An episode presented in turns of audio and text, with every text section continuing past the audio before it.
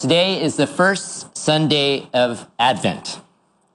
Advent is from the Latin word adventus, which simply translates as coming or arrival.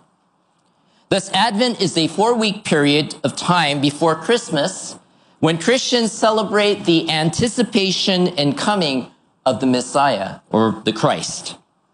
Please note that I will be using the word Messiah, meaning anointed one or chosen one in Hebrew, and the word Christ, meaning the same in Greek, interchangeably throughout this message. Advent is also a time to celebrate the new life offered to us through faith in Jesus Christ as our Savior. Additionally, it is a time of anticipation of Jesus' second coming when he will return to fully establish his kingdom here on this earth. One of the Advent traditions we have in our church is the lighting of the Advent candles. We begin lighting a candle on the fourth Sunday before Christmas and then light another candle each subsequent Sunday. Each of the four Sundays of Advent have a specific theme or focus. As mentioned, this is the first Sunday of Advent, and thus we have lit the first Advent candle. The first candle symbolizes hope and is called the prophet's candle. The prophets of the Old Testament, especially Isaiah, waited in hope for the Messiah's arrival. As Isaiah and the people of Israel of his time waited in hope for the Messiah's arrival more than 2,700 years ago, the people in Israel today continue to hope for God's salvation. On October 7th, Israel was blindsided by a surprise attack by Hamas.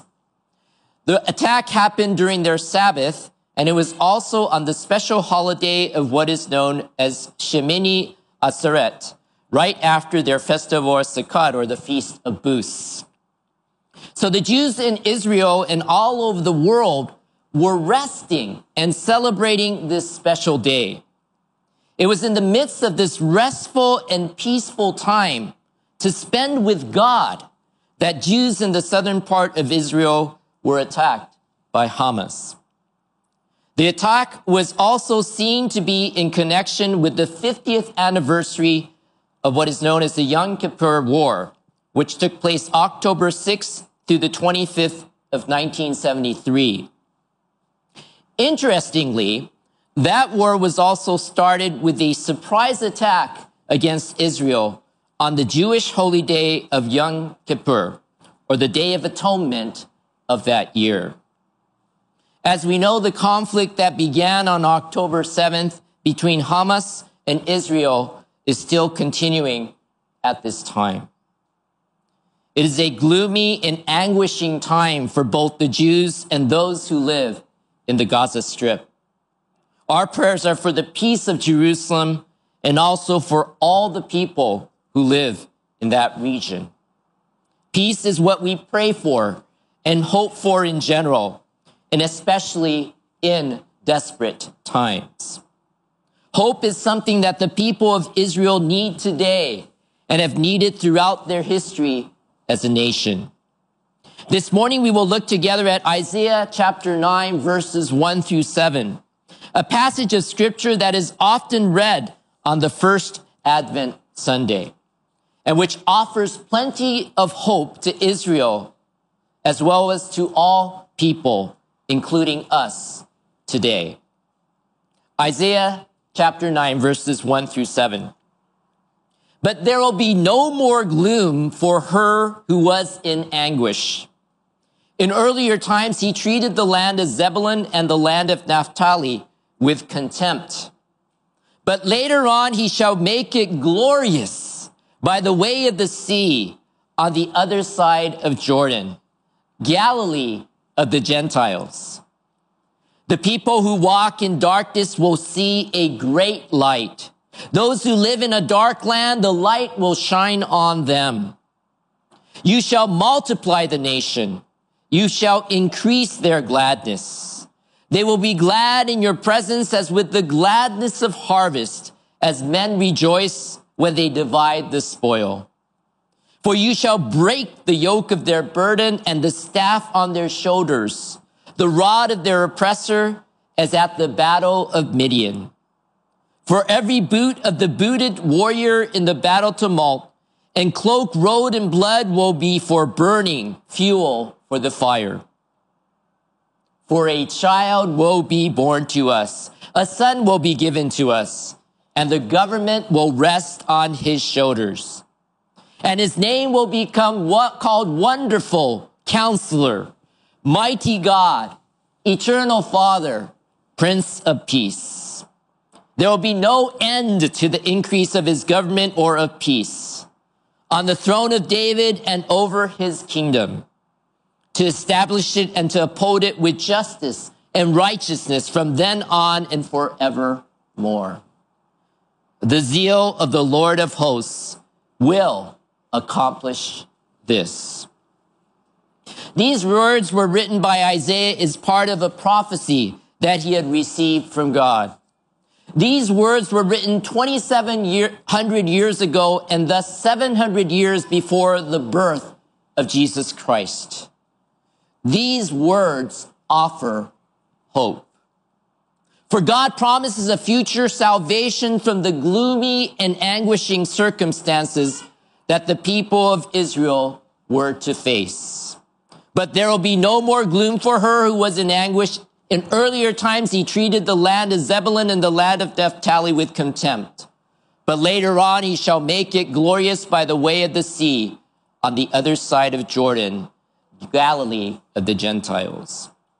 We see in verse one that the land of Zebulun and the land of Naphtali would especially be treated with contempt. The contempt at that time would have come from the Assyrians.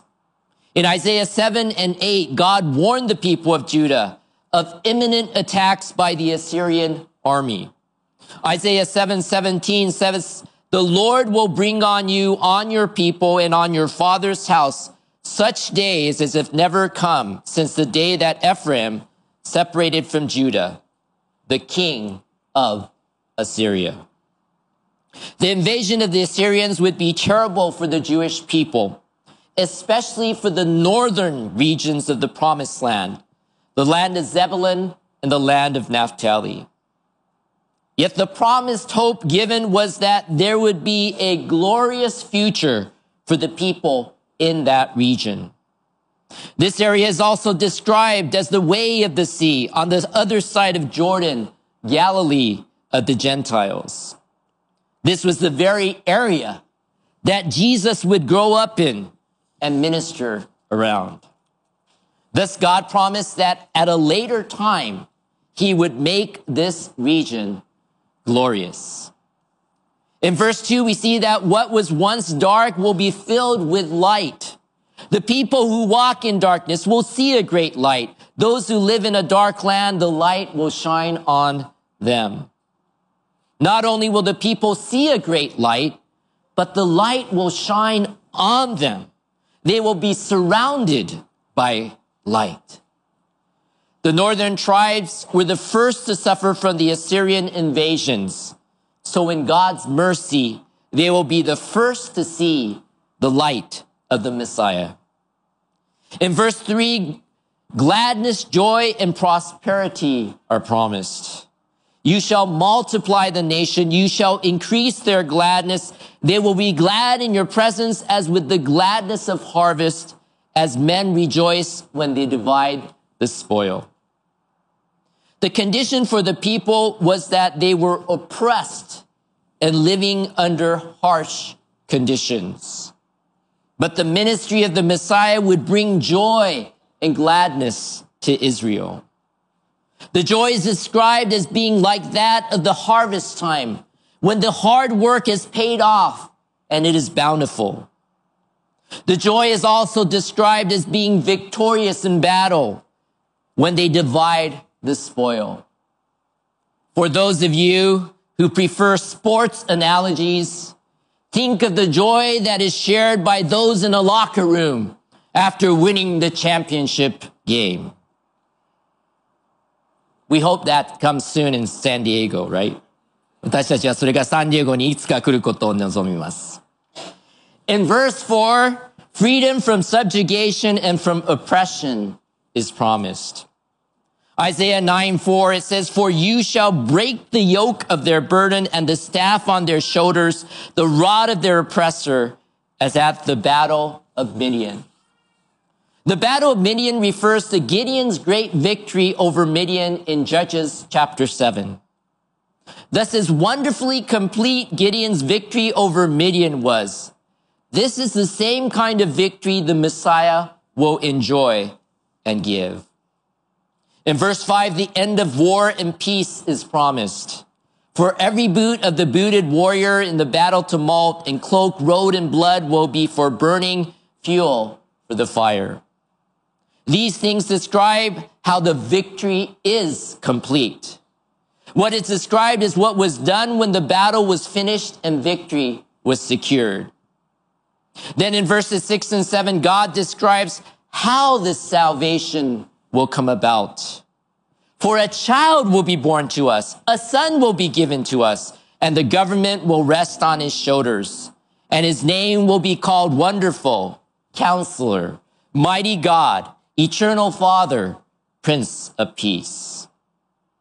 So we see that ultimately this hope is found in a person, which we understand to be the Messiah. A child will be born to us.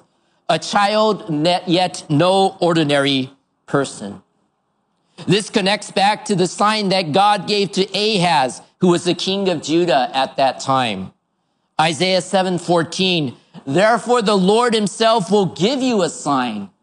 Behold, a virgin will be with child and bear a son, and she will be called, she will call his name Emmanuel.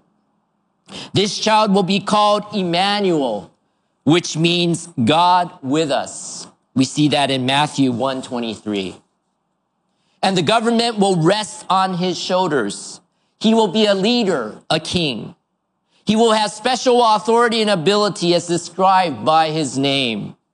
Wonderful counselor, mighty God, eternal father, prince of peace. These are not literal names of the Messiah, but are aspects of his character and describe who he is and what he will come to do. The Messiah is wonderful. His very presence will fill us with wonder. The Messiah is our counselor. He will guide our lives and provide us help with our problems. The Messiah is mighty God. The divine aspect of the Messiah is clearly spoken of here. He is the God of all creation and therefore worthy of our worship and praise. We know that the title Mighty God is a declaration of the deity of the Messiah. Because in Isaiah 10:21, the prophet uses the exact same phrase to refer to Yahweh, that is God. Isaiah 10:21 it says, "A remnant will return, the remnant of Jacob to the mighty God." The Messiah is the everlasting Father. The idea here is that the Messiah is the source of all eternity and thus is the creator himself. The Messiah is the Prince of Peace. He is the one who makes peace, especially between God and us or men. Thus, the people of Isaiah's time were to wait with hope for the coming of this Messiah. The establishment of the Messiah's reign is then pronounced in Isaiah 9, 7. Isaiah 9, 7 says, there will be no end to the increase of his government or of peace on the throne of David and over his kingdom to establish it and to uphold it with justice and righteousness from then on and forevermore. The zeal of the Lord of hosts will accomplish this. Peace will be realized by the Messiah's reign, and there will be no end to that peace. It also mentions that this person will be a descendant of David. This is an agreement with what God had promised to David about 250 years prior to Isaiah's time. 2 Samuel 7:16 says, "Your house and your kingdom shall endure before me forever. Your throne shall be established forever." The Messiah's reign will be characterized by justice and righteousness, and it will be an eternal reign. In the Hallelujah chorus of Handel Messiah" is the phrase, and he shall reign forever and ever, forever and ever and ever and ever. I didn't want to clap there, but you get the idea, right? Forever and ever and ever and ever. いつまでも永遠に。This will surely happen because God will see to it that it happens. He is zealous about accomplishing this. Nothing will thwart his plan and promise in regard to this matter. Amen. In this verse, both the words kingdom and righteousness are mentioned. When you hear these two words together, doesn't a certain verse in the Bible come to mind? If nothing is coming to mind, let me mention that I am thinking of a verse that Pastor Okura spoke on last Sunday. For you know what I am, re- if you know what I am referring to, shout it out loud. Yes, I think. yes, Matthew 6, 33. It says, but seek first his kingdom and his righteousness and all these things will be added to you. The exhortation and promise given in these verses by Jesus nearly 2,000 years ago applies to us today as well as to back in Isaiah's time. In other words, seeking first God's kingdom and his righteousness is what the people during Isaiah's time should have done. The people during Jesus' time should have done. And people today should be doing. The verses in Isaiah 9, 1 through 7 and Matthew 6, 33 offer us hope now and for the future. And it is a hope that is realized and certain because the promised Messiah in Isaiah 9, 1 through 7 has already come in the person of Jesus, Emmanuel, to establish his kingdom and make us righteous. When Jesus' battle with sin and death on behalf of all humanity was completed through his perfect and sacrificial work on the cross, he declared, it is finished. The promise of Isaiah 9 5 was fulfilled. The battle is over. Victory has been secured. Our battle gear can be discarded. His kingdom is established in the hearts of those who trust and obey him as their Lord. His righteousness is found in the hearts of those who trust and obey him as their savior. When Jesus came the first time, he came to die for our sins so that we might live through him. Hebrews 9, 27 to 28 says, and inasmuch as it is appointed for men to die once, and after this comes judgment. So Christ also, having been offered once to bear the sins of many, will appear a second time for salvation without reference to sin to those who eagerly await him. 1 John 4 9 says, By this the love of God was manifested in us, that God has sent his only begotten Son into the world so that we might live through him. In going to the cross, Jesus took upon himself our filthy sins. And in exchange, he closes us with his perfect righteousness. 2 Corinthians 5:21, he made him who knew no sin to be sin on our behalf, so that we might become the righteousness of God in him. Those who are made righteous through faith in Christ know and follow him as their king.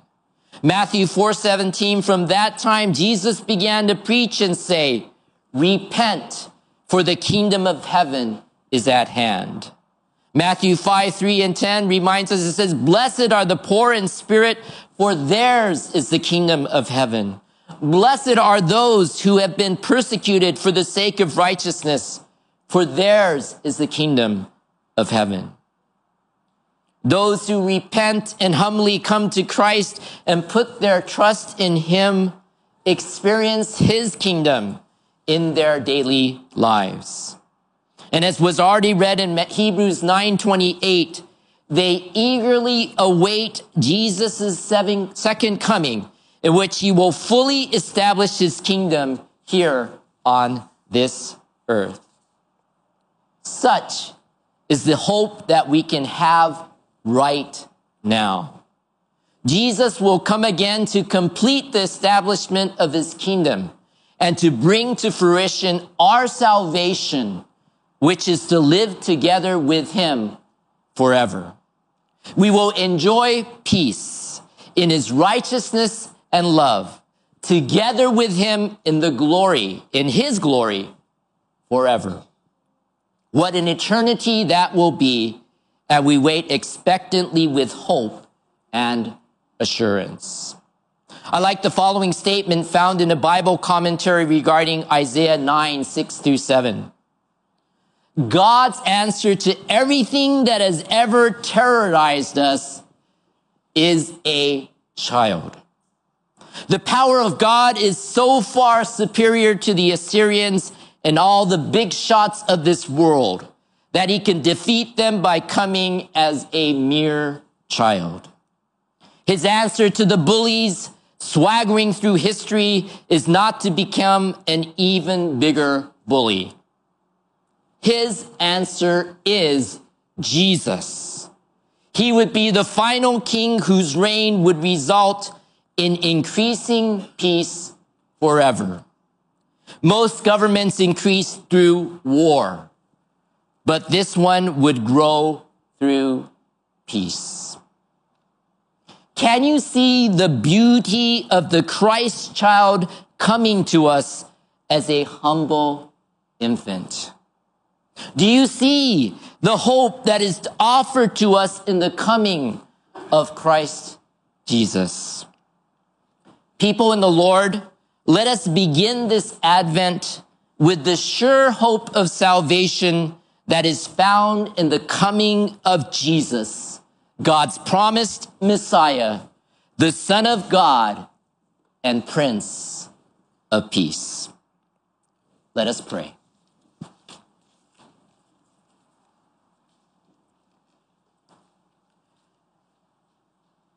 Dear gracious Heavenly Father, 恵み深い天にいます父よ。 We praise you and we thank you. 私たちはあなたに賛美を捧げ、また感謝を捧げます。We are truly grateful for Jesus' first coming, and we look forward with hope to his second coming. 私たちはイエス様の到来を心から感謝し、イエス様の再臨を希望を持って期待しています。During this time of waiting, I pray for us what Paul prayed for the believers in Rome. この待ち望む間の時、私はパオロがローマの信者のために祈ったように私たちのために祈ります。